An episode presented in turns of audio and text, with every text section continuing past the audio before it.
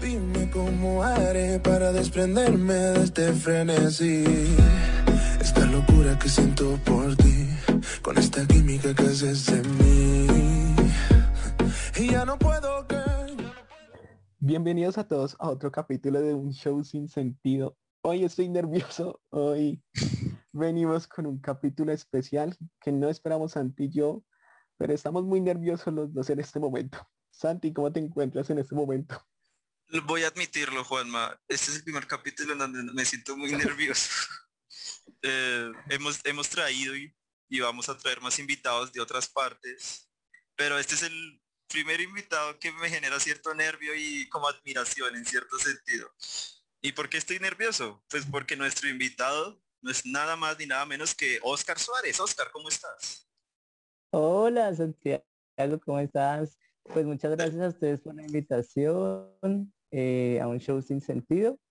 Vamos a ver de qué trata esto y pues un placer estar aquí y muy halagado con sus nervios. Tengo miedo, Juanma, ¿quién inicia? Yo, yo comienzo. Vamos con la sección número uno, que es, queremos saber quién es Oscar Suárez. ¿Por qué te dedicas a la comedia o por qué te gusta hacerla? Bueno, Juanma, mm, ese es un proceso bastante mm, como raro. Digamos que yo tuve una especie de, de despertar, digámoslo así. De, tuve una crisis psiquiátrica cuando tenía 20 años. Me diagnosticaron trastorno bipolar. Y eso me hizo ver la vida completamente diferente. Entonces, antes de eso, yo era bastante tímido, introvertido, tenía muchos complejos. Y después de que me dio eso fue como, como un despertar y como que me rebelé ante el mundo. Entonces, antes de eso yo ocultaba mucho los pensamientos. Por ejemplo, si yo estaba en desacuerdo con alguien, a mí me daba como miedo hablar y eso. Y después de eso ya era como, no, no me cohibía en nada. Entonces ya llegaba a, a ser imprudente, a ser impertinente. Y poco a poco la gente como que fue entendiendo y pues yo era como el loquito de la familia y había siempre comentarios así que generaban pues esa sorpresa, pero pues al mismo tiempo generaban risa. Entonces, eh, un día estaba con un primo y yo payasé con algo, algo dice y me dijo, usted debería ser actor. Y yo me quedé pensando porque yo sí lo había pensado y me, me gustaba ver, cuando yo veía películas o algo, yo decía, uff, debería ser actor. Y pero cuando él me dice eso, y aparte que era un primo muy, es un primo muy especial para mí, fue como, como esa primera clave. Como, ah, bueno, si alguien más lo ve, que yo tengo cierto talento, pues puede ser que sí sea por ese lado. Sin embargo, eh, uno, pues yo fui criado como muy de ir a lo fijo, como muy tranquilo, muy, sí, o sea, ser actores para otro tipo de personas. Entonces entré a la universidad para estudiar como para ser profe de lenguas extranjeras, pero desde el primer día fui y averigüé. Eh, eh, hay unos talleres de, bienestar, ¿no? Entonces, eh, que, que danza, que teatro, que no sé qué. Y yo me acuerdo que estaba entre narración oral y teatro. En esa época, por ejemplo, estaba Freddy Beltrán parchando mucho en la universidad, el comediante. Y él era como el que daba la bienvenida a los primíparos, daba algunas clases de ese taller de narración oral, eh, casi que todos los viernes se presentaba ahí en la universidad. Entonces dije, ¿será que me manda narración o teatro? No, más bien teatro. Entonces me fui por el teatro y allí como que empecé a explorar el, arte escénico, el, el, clown, una cosa, la otra. A mitad de carrera dije, no, yo me voy a pasar a artes escénicas y mi mamá me dijo, no, no, no, porque usted ya, pues ya tenía como 22 o 23 años dijo, no, ya, por favor termine esto y ya mire a ver qué hace. Y yo, bueno, pues en, en, este oficio, ¿no? E, el arte escénico en general ahorita las redes sociales y eso no necesitan de un estudio, de un título. Necesita eso uno, pues, camellar. Entonces ahí yo llegué y, y, dije, no, pues sí, voy a terminar esa carrera y me pongo a hacer. Entonces seguí haciendo talleres, pertenecía a grupos y casi siempre se generaba el comentario como, ay, si Oscar es un payaso, no, este, este man sí es que... Entonces fue tanto que, que me hacían ese comentario que yo dije, bueno, voy a explorar entonces la comedia en escena.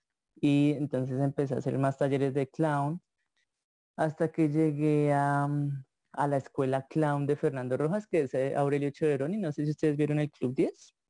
No, creo que no. No, son muy polluelos.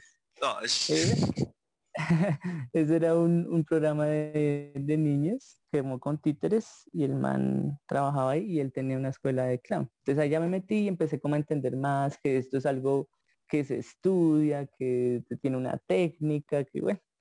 Entonces ahí me metí en ese cuento y después me metí al diplomado de, de clown de, de la Universidad del Bosque.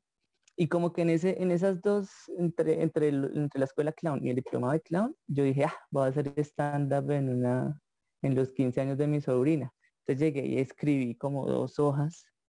Y entonces yo no les dije voy a hacer stand-up, sino les dije yo voy a dar las palabras de la fiesta del tío. Entonces el DJ, bueno, tal, el, sí, como el, presentador, bueno, en, ese momento va a hacer. Y el me pregunta, ¿cuánto tiempo va a hablar?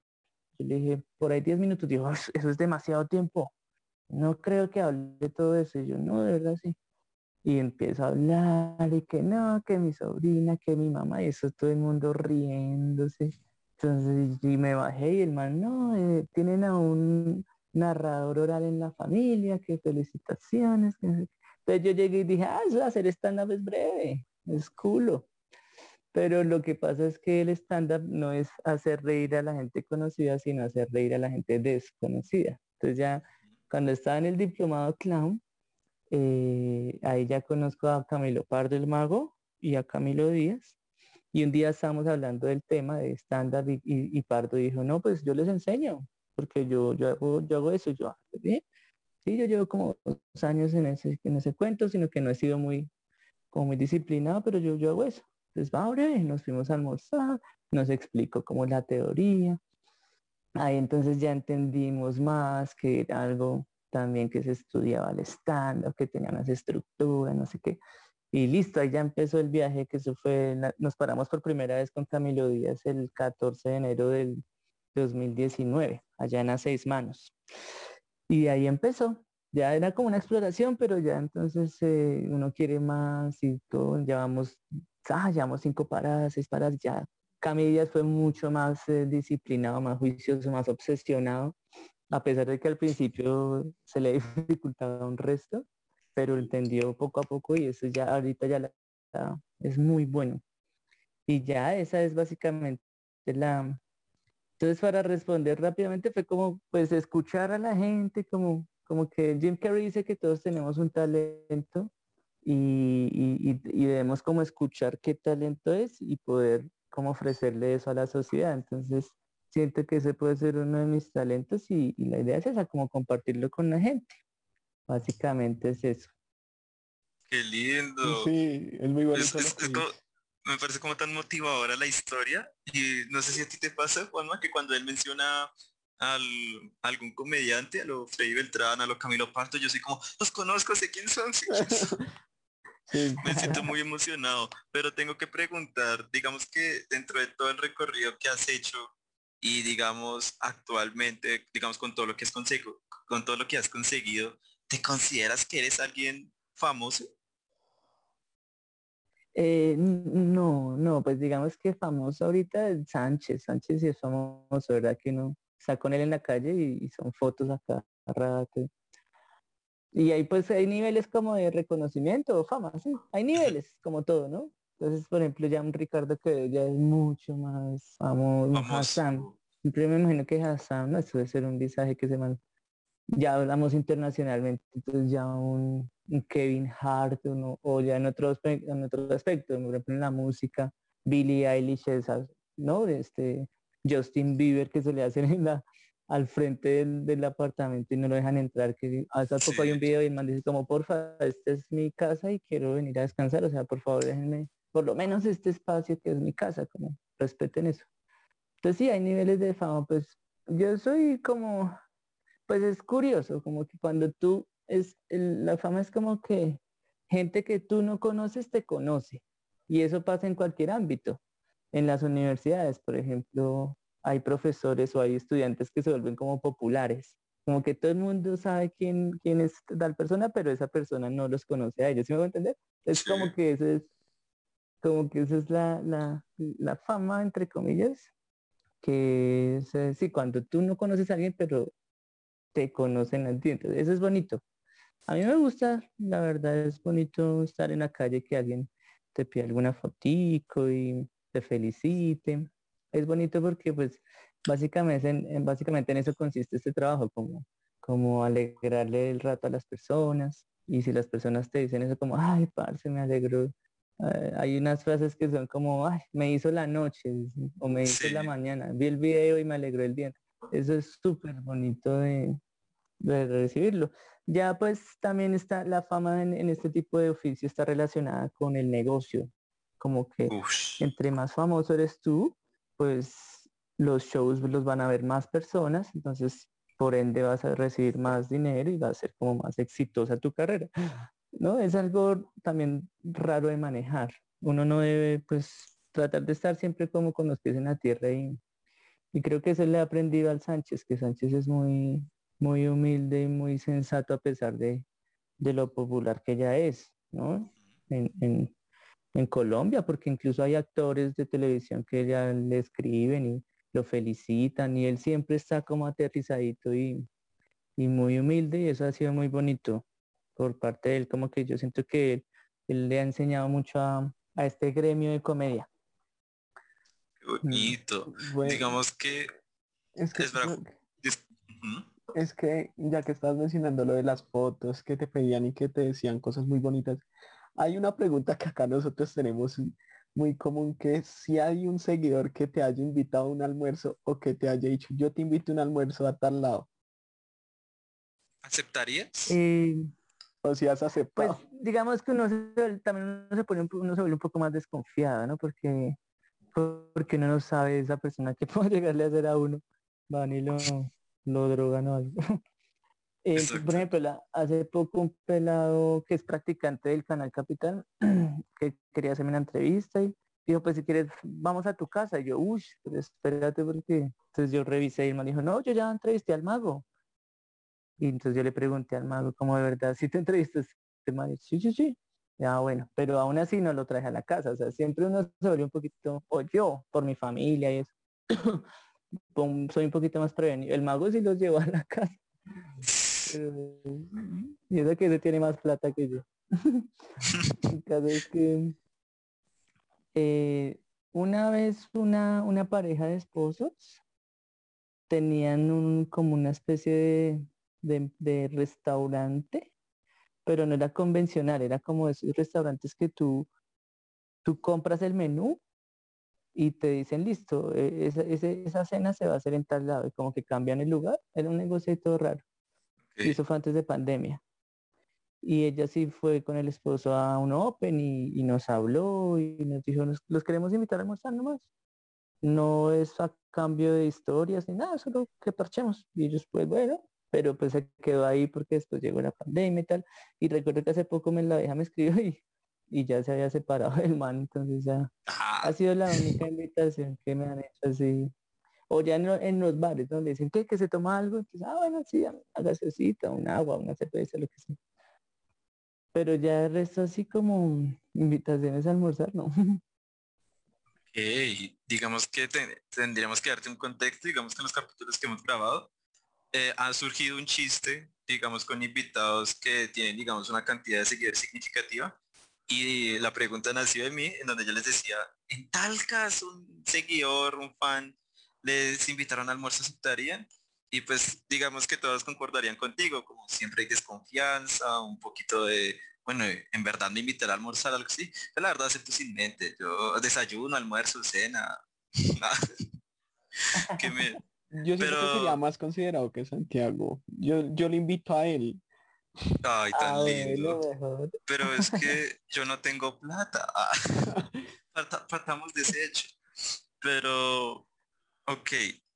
Digamos que nos cuentas todo esto eh, acerca de seguidores eh, o personas en especial, pero ¿no te ha pasado algo raro con algún fan, con algún seguidor? No sé, que te ha hecho algo raro, que haya hecho algo raro, algo por ese estilo?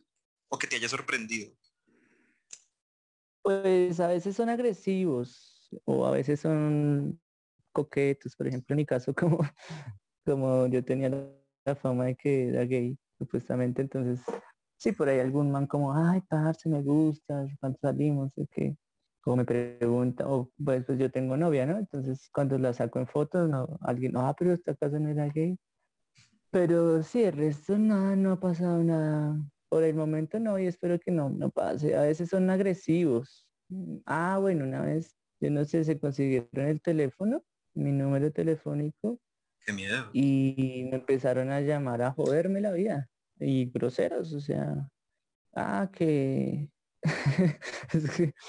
y esa fue, o sea, era en, yo estaba acá en la casa con mi chica y yo contesté y estaba en altavoz. Man, hágame un favor, Oscar Suárez, y con él es para confirmar las reservas. Yo no, ¿cuáles reservas? Y él sí, las reservas para que esta noche reciba martillazos en el culo, me dicen. Y yo, obviamente, uno se asusta, ¿no? Yo creo que Palman fue un chistazazo y de hecho yo lo tengo en mi rutina. Cuando yo hablo, yo hablo de eso. Pero yo colgué una y, yo me alteré, yo, este man, parce, entonces bloquear el número. Y así hubo como tres días seguidos que me llamaban incluso a la madrugada y yo decía, pero parce, porque hay gente así, o sea, tal vez sí les parece chistoso, pero, pero uno se asusta porque es que es gente que uno no conoce, ¿no? Exacto, imagino el susto y el miedo y la incomodidad también. Ya todo momento uno le están llamando. Exacto. Entonces me tocó, y pa, me, escribían por WhatsApp y me mandaban como fotos de, de penes y maricas así. Entonces sí fue feo. pues claro, creo que desde ahí me volví un poco más, uy, espere porque no nos sabe.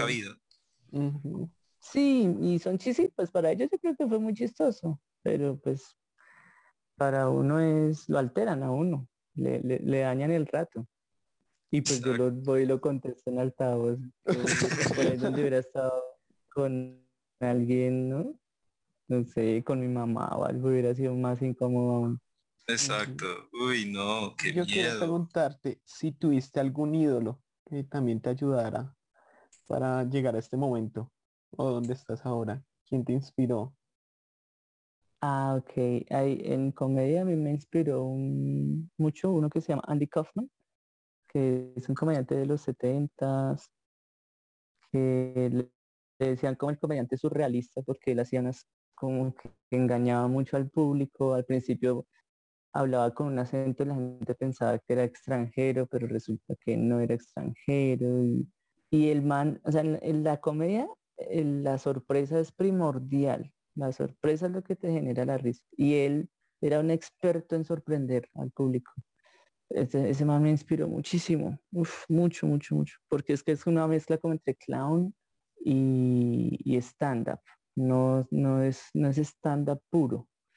Y de hecho Jim Carrey hizo la película, o sea, protagonizó la película y era, era, el, era el ídolo de Jim Carrey y Jim Carrey protagonizó la película biográfica de Andy Kaufman y lo grabaron tras escena y tal y, Jim Carrey se, casi que se vuelve loco, o sea, el man se metió en un video y no dejaba de actuar, o sea, las 24 horas era, era Andy Kaufman y eso, eso lo registraron y hace como dos años salió un documental de eso en Netflix que se llama Andy y Jim y él cuenta todo ese proceso y muestran todas las bobadas que hacía fuera de cámara,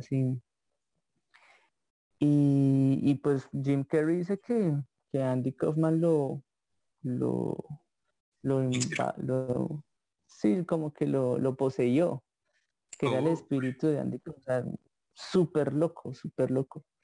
Entonces ese man a mí me inspiró mucho y ahorita me trama mucho uno que se llama Bob Burnham estoy como reencarretado con el man. Es como, el man empezó siendo youtuber a los 16 años y, y ahorita es un capo. Tiene, tiene ya dos, dos especiales en Netflix, tres, hizo uno en cuarentena, ha dirigido películas, nah, man re capo. Bo Burnham. Entonces eh, sí, esas han, sido como mis inspiraciones en comedia. Ok, qué, qué curioso. Digamos que el último que mencionas sí no, no lo había escuchado. Me, me gustaría verlo o escucharlo. Oh, Burnham. Ok. Súper recomendado. Dale, ok. Aquí yo te tengo una pregunta y es porque normalmente miramos como los perfiles de los invitados, ya sea en TikTok o en Instagram o lo que sea, y acabo de dar cuenta, me acabo de dar cuenta de algo y es ¿a cuánto las pillamos? Las pijamas en este momento, hoy es 8 de julio a las 2 y 22 pm porque ustedes saben que cambia el... Ay, esto va a quedar grabado de pronto. Bueno, sí, Es- esto, es- Esto puede sale el cambie el precio. 24. Esto sale el 24 de este mes. Lo más probable. Ah, en dos días. Ah, no, entonces en dos días ya se incrementa el 100% del precio. Ah, no, mentira. No, ve, ahorita están a... ahorita están a 70 mil pesos con el envío incluido en Bogotá. Fuera del- de, la ciudad sí ya tienen que pagarse el envío aparte. Ok, Pero bueno, este es un precio que puede variar. ok, subir. No creo que baje. Lo más posible es que suba. ok, están bonitas, Juanma. Vamos a comprarnos una. Vamos a pensar.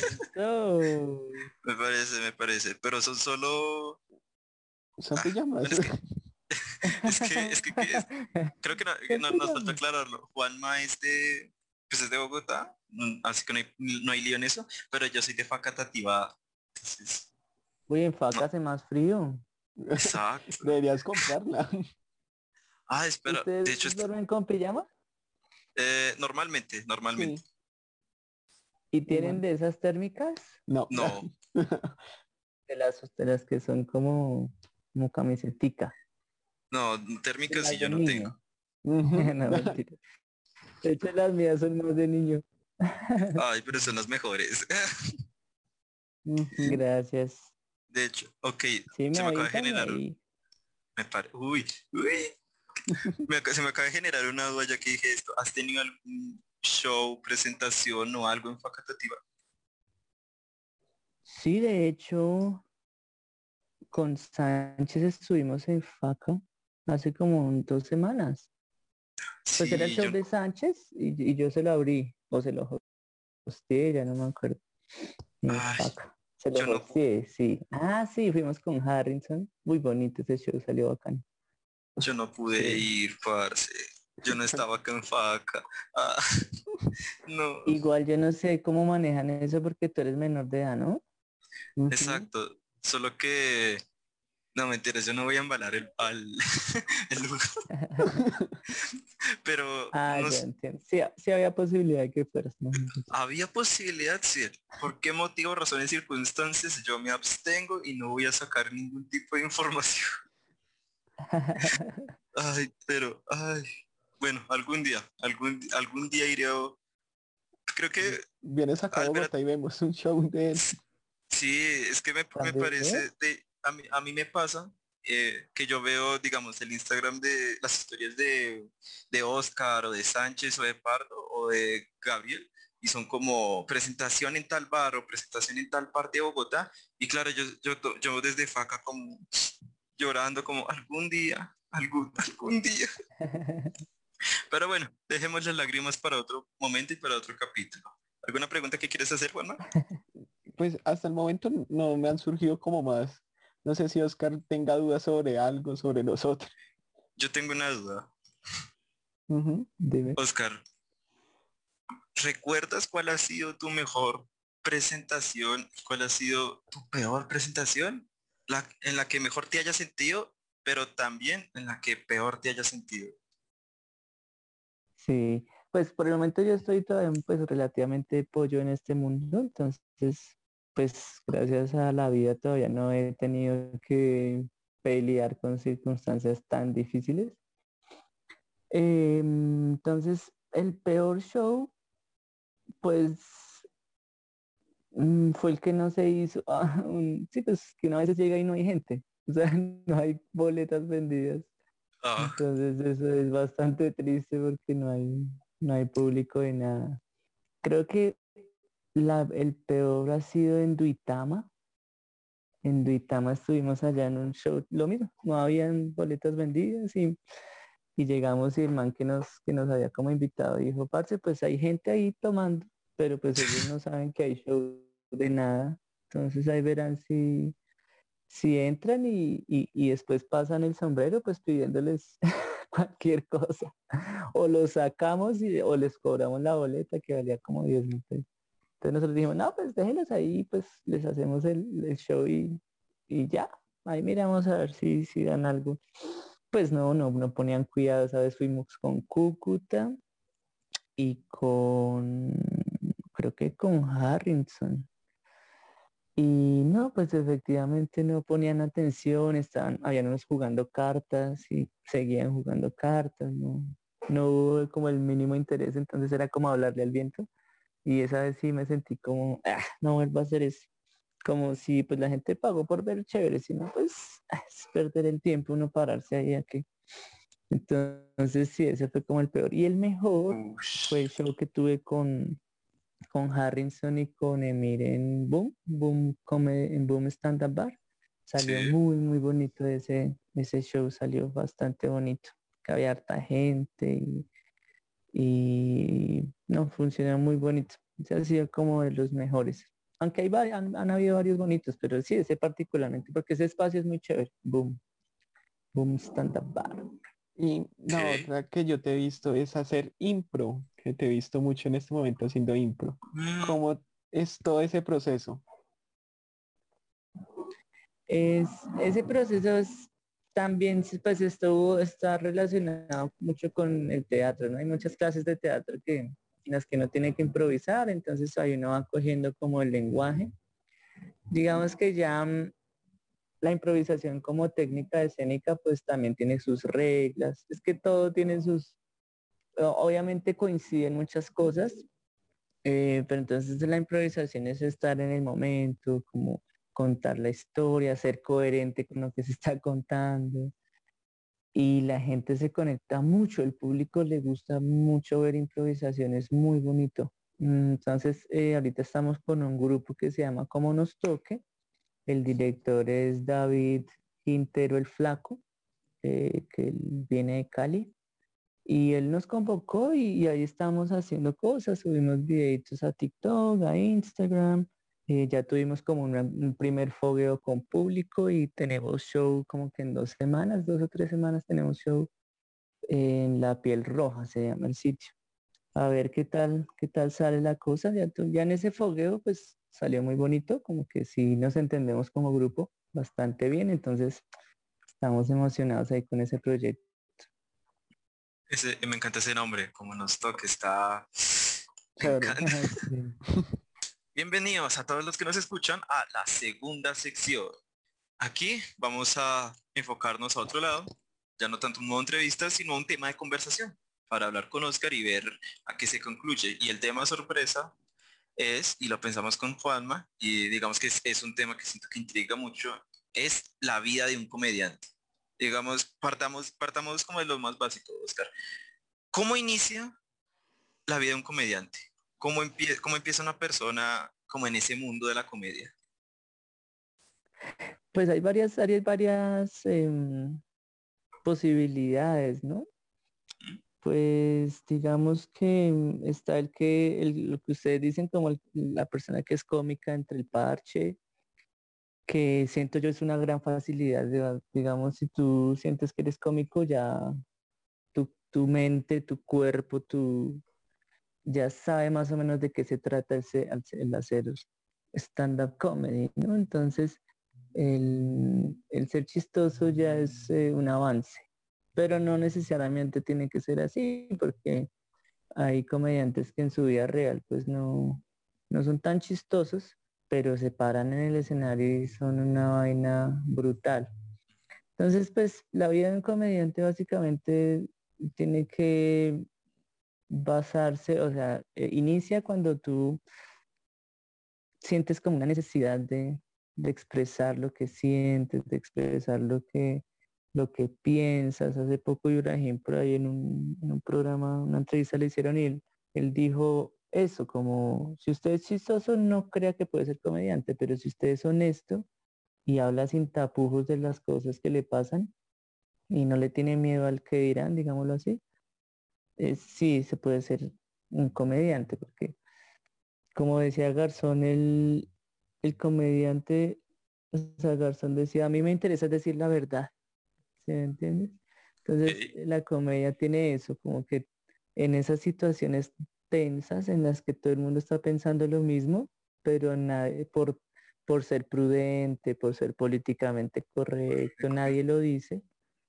Alguno lo dice y eso genera una risa porque es como, por fin alguien lo dijo y lo supo decir. No, no sé si les pasó, por ejemplo, en la universidad a mí me pasaba mucho. me acuerdo que había un profesor que eh, le faltaba un pedazo de pierna de la rodilla para abajo y el man tenía una prótesis. Entonces, pues todos se la montaban, pero obviamente a espaldas, ¿no? Ay, el cojo y tal, y que no sé qué. Cuando el man llega y dice, el primer día que vine a la universidad, yo no sabía dónde está, dónde era. Entonces yo me bajé allí en la Caracas y me bajé detrás y le dije, ve, ¿por qué camino cojo? Cuando él dijo ese chiste sobre él mismo, pero es un profesor, nadie se ríe porque les parecía irrespetuoso, ¿no? Y yo fui el único que yo, ¡ah! Está re bueno. La gente se rió como de mi reacción porque todo que fui el único que de verdad se rió, pero todos a espaldas de él lo cogían de parche. Entonces, el comediante tiene esa, como esa imprudencia innata y así, ya en la universidad, tuve, en los primeros semestres tuve varias cosas así, como que decía cosas y a veces ofendía a alguien. Entonces también eso no estaba tan bien visto. No sé, por ejemplo, una vez me acuerdo que una compañera estaba exponiendo y entonces le preguntaban cosas y ya como que se corchaba Decían, no, pues espérate, eh, profe, ¿me ayudas? A... entonces lo hizo como dos veces, a la tercera entonces le preguntaron y ella medio se quedó callada. Yo, profe, ayúdale ahí. Y entonces ya sí, sí se generaba risa, pero los amigos me miraron como este está tan pasado. Entonces yo empecé a entender que a veces hay contextos en los que pues... Entonces el comediante necesita, es como que yo, yo necesitaba salirme de eso. En el trabajo me pasaba igual, tenía como cosas que decirlo así y usaba el humor para decirlo de la mejor manera. Y ya, básicamente, hay, hay, una, hay una frase también muy bonita que dice Emir. Emir dice, yo soy esclavo de la libertad.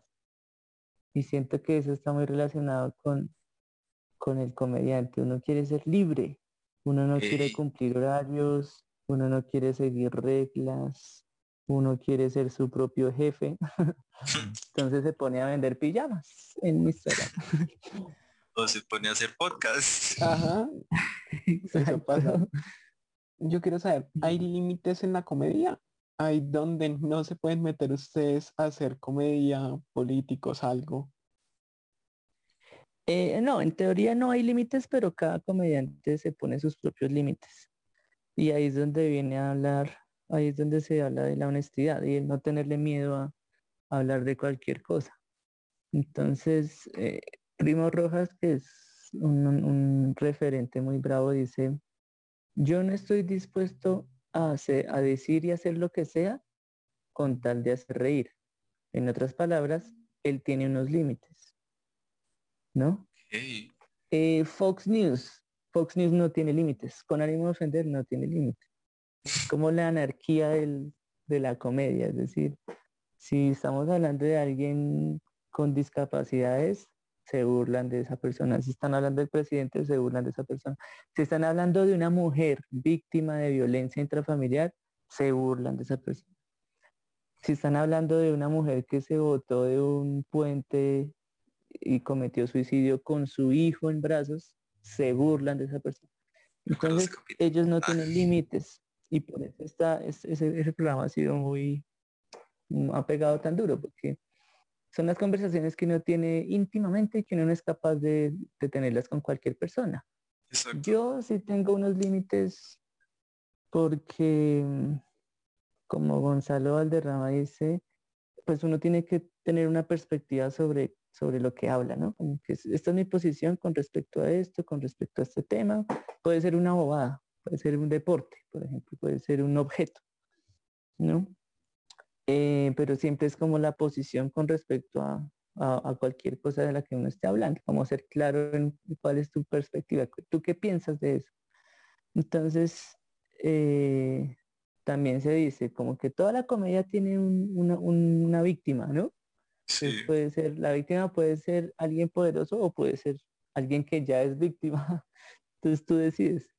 Sin embargo, el, humor sí es, es, políticamente incorrecto, totalmente. Entonces, no tiene límites.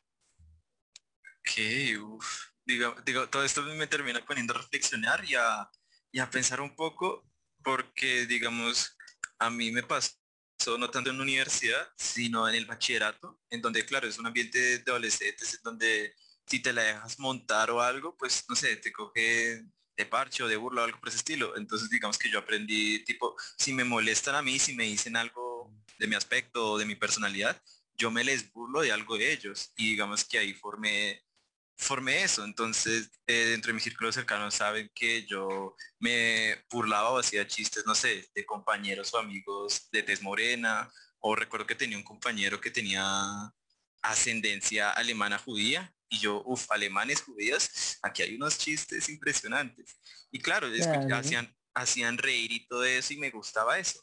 Sin embargo, me pasó una vez y digamos que fue como, como ese golpe de realidad que tuve un ex compañero que quiso entrar a la Fuerza Aérea, pero no me acuerdo por qué motivo no pudo entrar. Entonces, claro, los primeros días para enfrentar eso, él como que hacía el chiste, ah, no entré, bueno, y todos, ah, bueno, nos reíamos y todo esto, pero ya pasó el tiempo y recuerdo que hice un chiste ah, de que pues él no había entrado. Y claro, él ya no lo tomó de broma, sino que se lo tomó en serio y me miró mal. Y digamos que ahí me sentí, fue como, ok, puede que esto que yo diga haga reír a tal persona, pero a la otra lo va a ofender o lastimar. Entonces... Siempre va a pasar eso. Uf, siempre va a pasar eso. Tú tienes que saber a quién quieres ofender. Por ejemplo, yo no tengo problema en que un policía que ha matado gente se ofenda. Eso me vale huevo. Y antes me alegra. Y si así, si yo tengo familiares que tienen papás o, o, tienen otros familiares policías, sí, me encanta que se ofendan de lo que yo llegué a decir. O si hay gente homofóbica, me fascina que se, que se, que se ofendan. Y, en mis shows, por ejemplo, si hay algún man como muy parado y tal, entonces yo lo jodo para que... Y eso me fascina. Sí, tú decides a quién, a quién fastidias con tu comedia, porque siempre va a haber alguien que a quien fastidiar. Exacto. Entonces, digamos que por esta experiencia, yo me, y, también un profesor, mi director de 11 me dijo, usted es muy chistoso, usted es muy gracioso, pero usted es muy imprudente. Y eso le va, le a cobrar caro.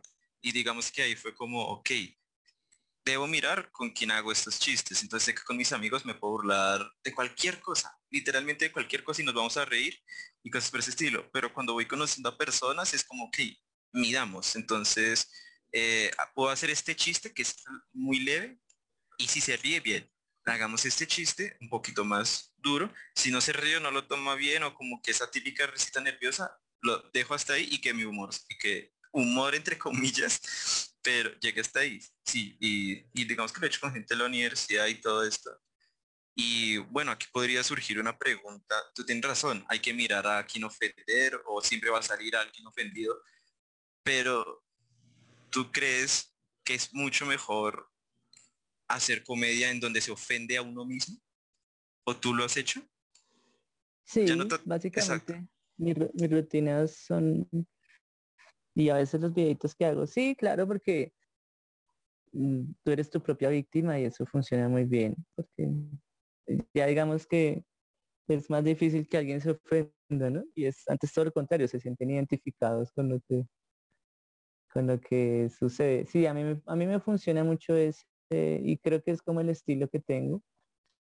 Precisamente por eso, porque yo, yo trato de igual no hacer sentir mal a nadie. O sea, dentro de mi filosofía de vida está el, vamos, el amor. Entonces, y aún así, la imprudencia que, que caracteriza a un, a un comediante suele jugarle a uno malas pasadas y aún así me meto con gente que digo, ay, de pronto se me ofendió, pero ¿qué hago si es que ahí estaba el chiste? ¿no? Entonces la verdad le gana a la vulnerabilidad de la persona. Me parece, digo, es que pregunté esto, fue tipo, eh, porque hay una frase que me gusta y normalmente uso y es, si no me quiero burlar de otra persona, no me quiero ofender, eh, me burlo de mí mismo. Y es, y no sé, eh, lo he hecho de manera terapéutica, burlarme como de mi dolor, encontrarle un chiste al dolor. Entonces sí, aunque yo viva algo feo o algo baila, pero le puedo sacar un chiste y eso puede hacer reír a alguien más. No sé, como que me sube la autoestima, me sube mi personalidad. No sé por qué lo hago, pero pues masoquismo, quién sabe. que al fin y al cabo la vida es algo, es un juego. O sea, esa vida es, acá estamos y en algún momento nos vamos. Entonces, ¿qué más da? ¿No? Tomársela como dicen, no te tomes la vida tan en serio porque de esta nadie sale vivo. O sea, igual es la misma vaina. Vale, la vida loca.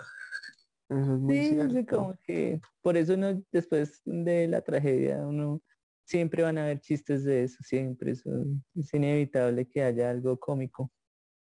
Ok, qué bonito. Sí, yo tengo la duda.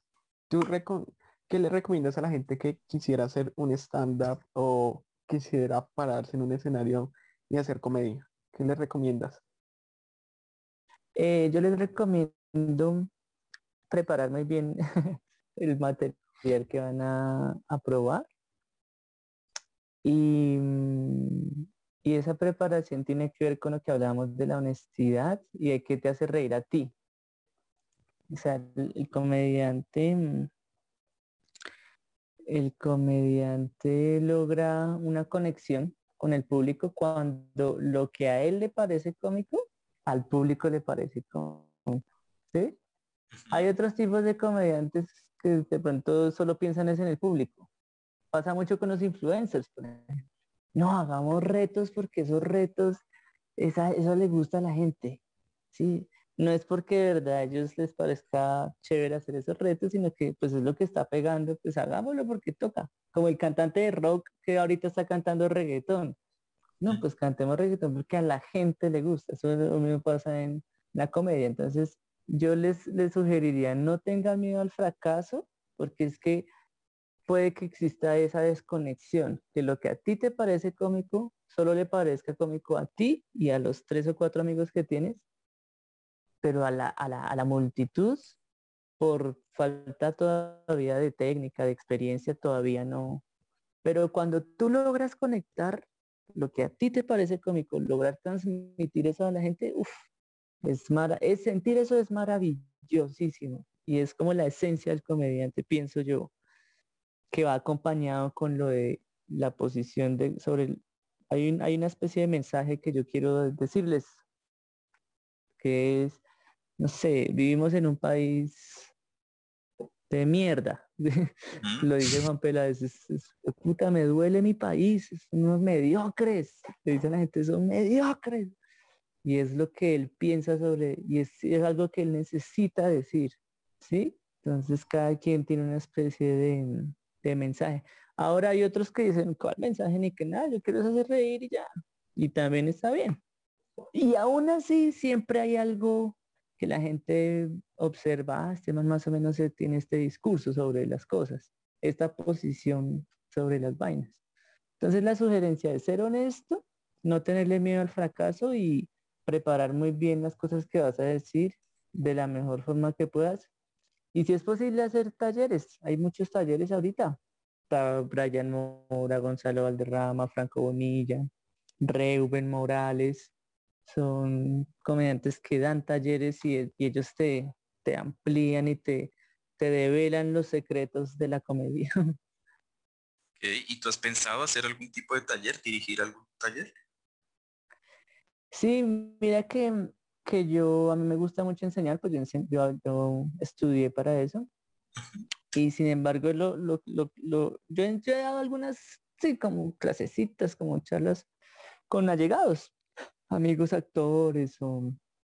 Solo hubo como un par de manes que me insistieron como, no, lo bien, cóbreme una hora, ¿cuánto me vale una hora? Y yo, bueno, pues sí, entonces, deme 20 lucas y ahí hablamos. Eh, entonces, pero yo sí me pienso como un maestro, pero cuando ya hayan pasado varios años donde yo digo, sí, es decir, como ya es una autoridad y que este man lleva 20 años haciendo comedia, pongámosle cuidado porque algo tiene que saber, que es más o menos lo que pasa con Franco. Franco Bonilla tiene 20 años haciendo esto, entonces, venga, yo le cuento mi método a ver si a usted le funciona, que no es garantía tampoco de nada. Ese es mi método, úselo o no, pero le estoy dando todo lo que yo puedo para que si es su método, usted se ahorre tiempo, ¿no? Si usted es por este lado, porque es que cada quien tiene que escoger saber cuál es su método, porque eso es lo bonito del arte, no hay una, no hay una verdad absoluta la ingeniería, sí, ¿no? Es muy parecido a la psicología, ¿no? Está el psicoanálisis, está Jung, está... Entonces cada quien tiene una forma de ver la, la mente humana, ¿no? Y es lo mismo en el arte, no, no hay verdades absolutas, pero cuando tú hablas con alguien que sabe, que conoce, pues a ti te ahorra mucho tiempo llegar a esas conclusiones que ellos llegaron. Y por fin, por fin alguien que aprecia mi carrera. Santi, ya te puedes dedicar a hacer comedia ya con todos los tips que te dieron. No, mire, sí, es que la psicología y el arte están estrechamente relacionados. Uy, no, eso es pues maravilloso. páseme este clip, se lo voy a mostrar a toda mi familia. a todos mis amigos.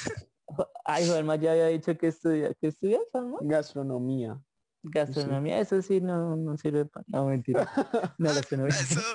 de hecho, la gastronomía es un arte, ¿no? O sea, ya es un arte como tal, ya no tiene duda. O sea, tú eres re fan de Masterchef. Pues no lo veo, pero yo soy de solo cocinar. Yo me dejas en una cocina y yo puedo con lo que tenga hacer cualquier cosa. Me lo invento lo que sea. Qué chimba. No, y eso, es, esa, esa habilidad es muy, muy atractiva, ¿no? Es como, como tocar guitarra, como cantar, como... cocinar es una vaina muy bacana. No, pero yo tengo un conflicto, sino que yo soy muy perfeccionista y cuando es la hora de emplatar no me gusta, no me gusta porque si no me queda un plato igual que el que hice el primero, no me gusta. Y lo repito y lo repito. Entonces prefieres llevarlo en la mano así como, así como así. Sí, yo siempre cuando estamos en la universidad y toca esas prácticas, yo soy como, terminamos, quédense para emplatar algunas dos personas. Yo me voy a la yo me voy al comedor donde llega la comida. Yo no me pongo a emplatar porque yo soy muy, muy perfeccionista en ese sentido. Y me cansa, me cansa estar ahí en todo momento que quede igual o si no me estreso. Hoy vi un video de cómo se llama el man que, que no andas a la, la sala así. No, no es el nombre, pero sí lo he visto. No, yo tampoco. Sé quién es, pero no, no sé cómo se llama.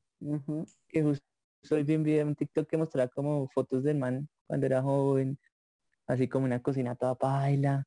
Y ahorita pues es una, una super estrella de la cocina. Pero, pero sí, saber cocinar eh, te ayuda, Juan, por el hecho de que resalta toda ¿cómo se dice? Todo hábito o algo que haga resaltar en una persona, pues es bueno, digamos, ya para todo tu, todas tus fans, si tú les dices que sabes cocinar. Y aquí nacería una pregunta, digamos, sí, saber cocinar puede atraer chicas, no sé, tocar guitarra, cantar, no sé qué, no sé qué. Pero hacer comedia atrae.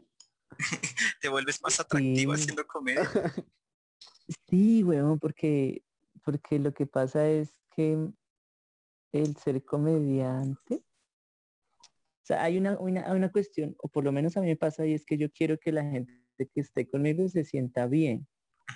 ¿Sí me entiendes? Entonces, cuando tú tienes como esa especie de generosidad, eh, eso genera, claro, digamos, mi chica que está allá en la habitación, ella le gustan los manes altos, barbudos, como hipsters, ¿no? Muy artistas y tal. Y ella a mí me conoció aquí más flaco, sin, ni siquiera tenía bigote. Soy bajo, somos casi la misma estatura. Entonces, y yo, y después hablando del tema, yo dije, ¿tú, tú por qué me, pues me pusiste cuidado? Y dijo, no, pues, todo chistosito. Eso fue lo que, yo la, cuando la conocí, ella era estudiante mía. De la, del, o yo era yo, trabajaba en una academia de, idiomas y ella era estudiante. Y había un parcial, así como un, test, y había, estaba la palabra compliment, que significa cumplido, ¿no? Como piropo. Entonces yo le dije, ah, no, what compliment have you received? ¿no? Como, ¿cuál, what is the best compliment? ¿Cuál es el mejor cumplido que, que te han dado? Y, y, ella, no, mira que a mí casi no. Y yo, ay, si tú eres muy linda y tal. Y ella, ay, bro. Y le dije, ay, ¿a ti no te llaman Google? Y ella, ¿qué? Yo sí, a ti te dicen Google, ¿no? Y ella, no, ¿cómo así? Yo sí, porque es que tú tienes todo lo que busco. y esa china, ¡guau! Soltó la risa así. Y, y, eso fue como, es tan ridículo eso que le dije, que genera risa. Y ahí para adelante, esa fue mi arma, digámoslo así. Y sí, sí, no creas, pero la comedia tiene eso. La comedia tiene como esa vaina de que... Esos beneficios. Sí, o sea, este chino no es atractivo, pero me gusta pasar tiempo con él, la paso bien. Entonces es bonito, es una especie de, poder ahí que se tiene. Ah, porque a veces, por ejemplo, hay artistas, por ejemplo, hay músicos que son muy egocéntricos, ¿no? Entonces, como que, o bueno, cualquier otro tipo de...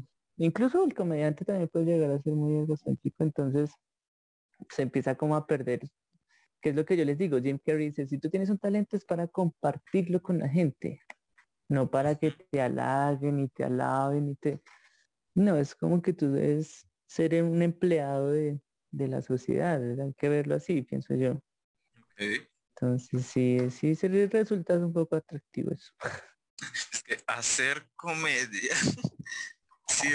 Santi ya está decidiendo que se pone a ah, estudiar después de psicología.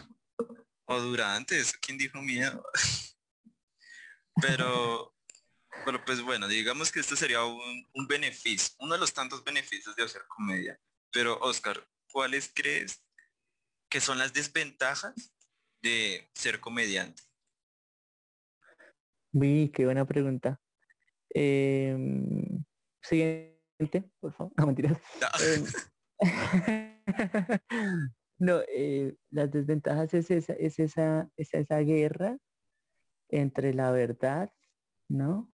Y el, eh, sí, o sea, como el, el desnudarte como tu ser, ¿no?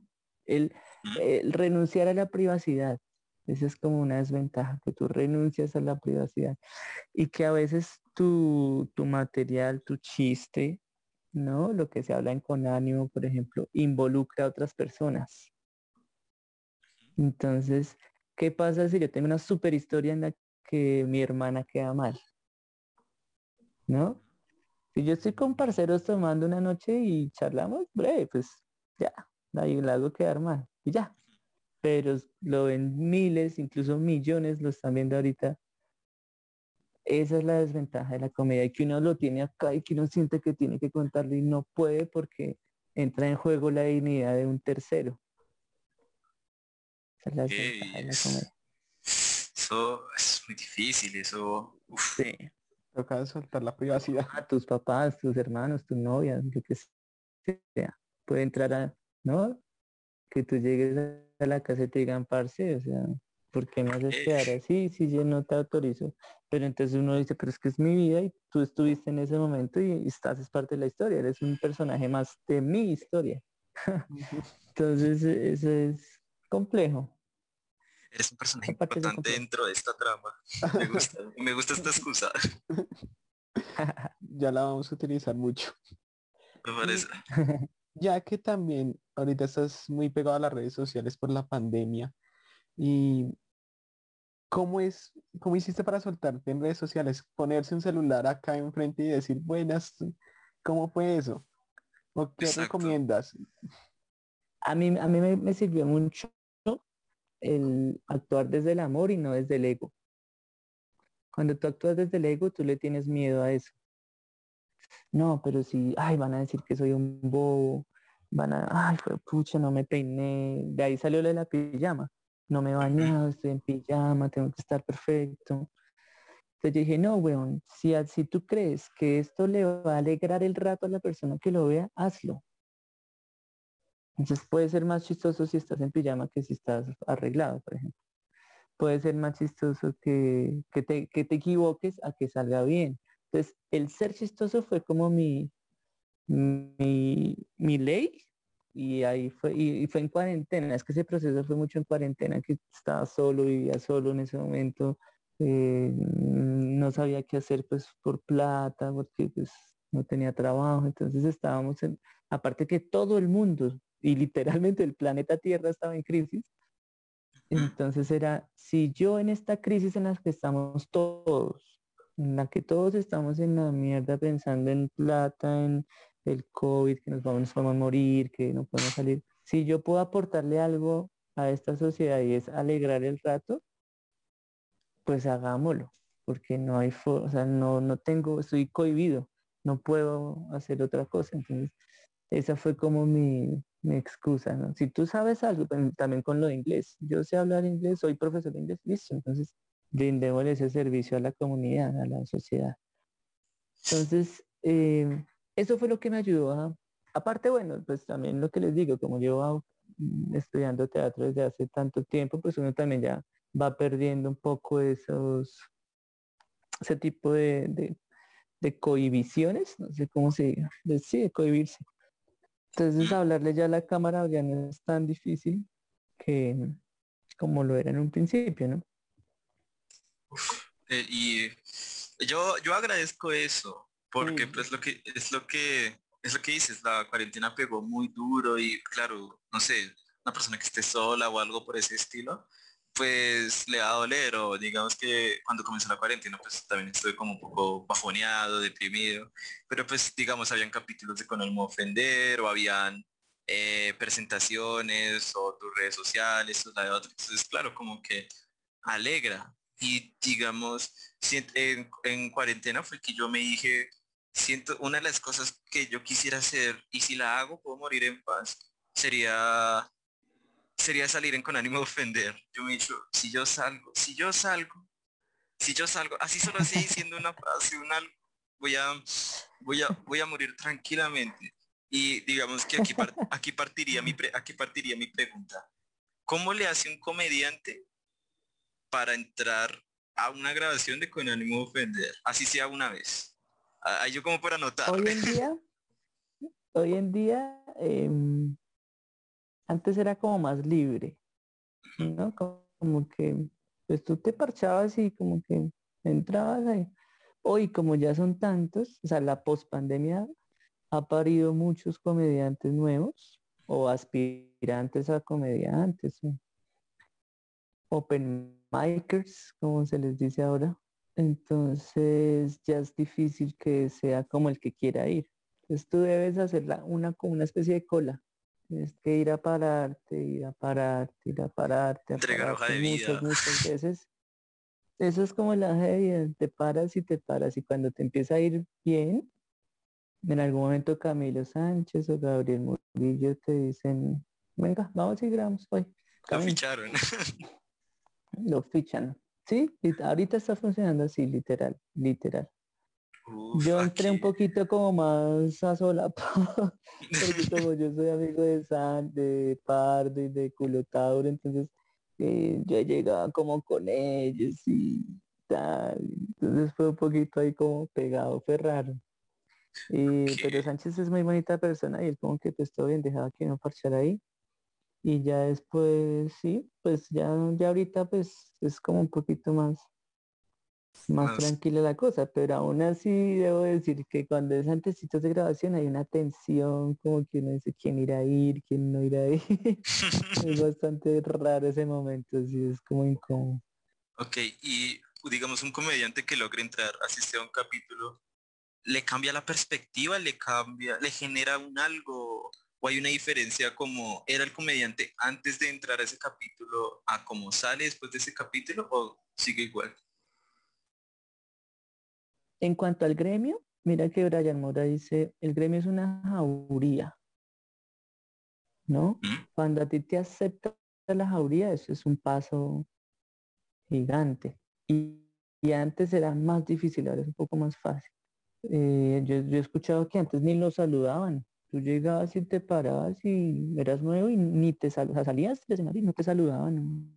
Eras nadie. Hasta que poco a poco empezabas a hacer reír como, ah, qué más bien, o sea, imagínate hasta ese punto llegaban.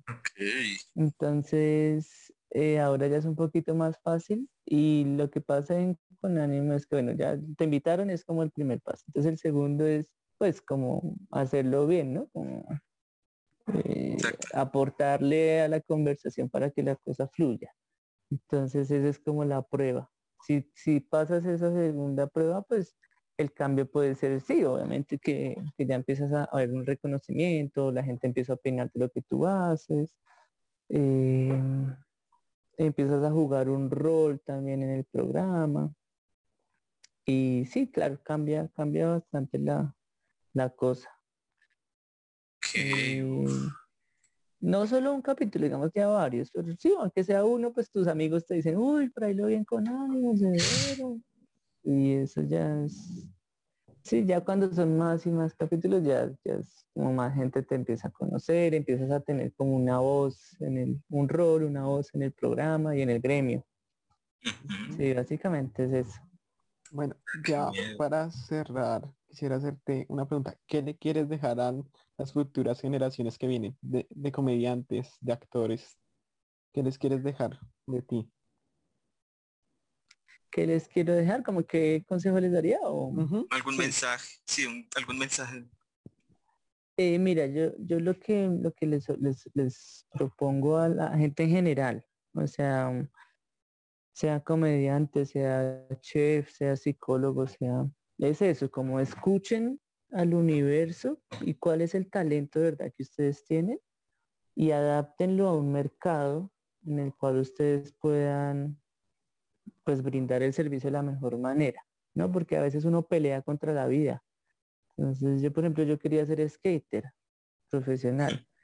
Tenía talento, pero no el suficiente para vivir de eso.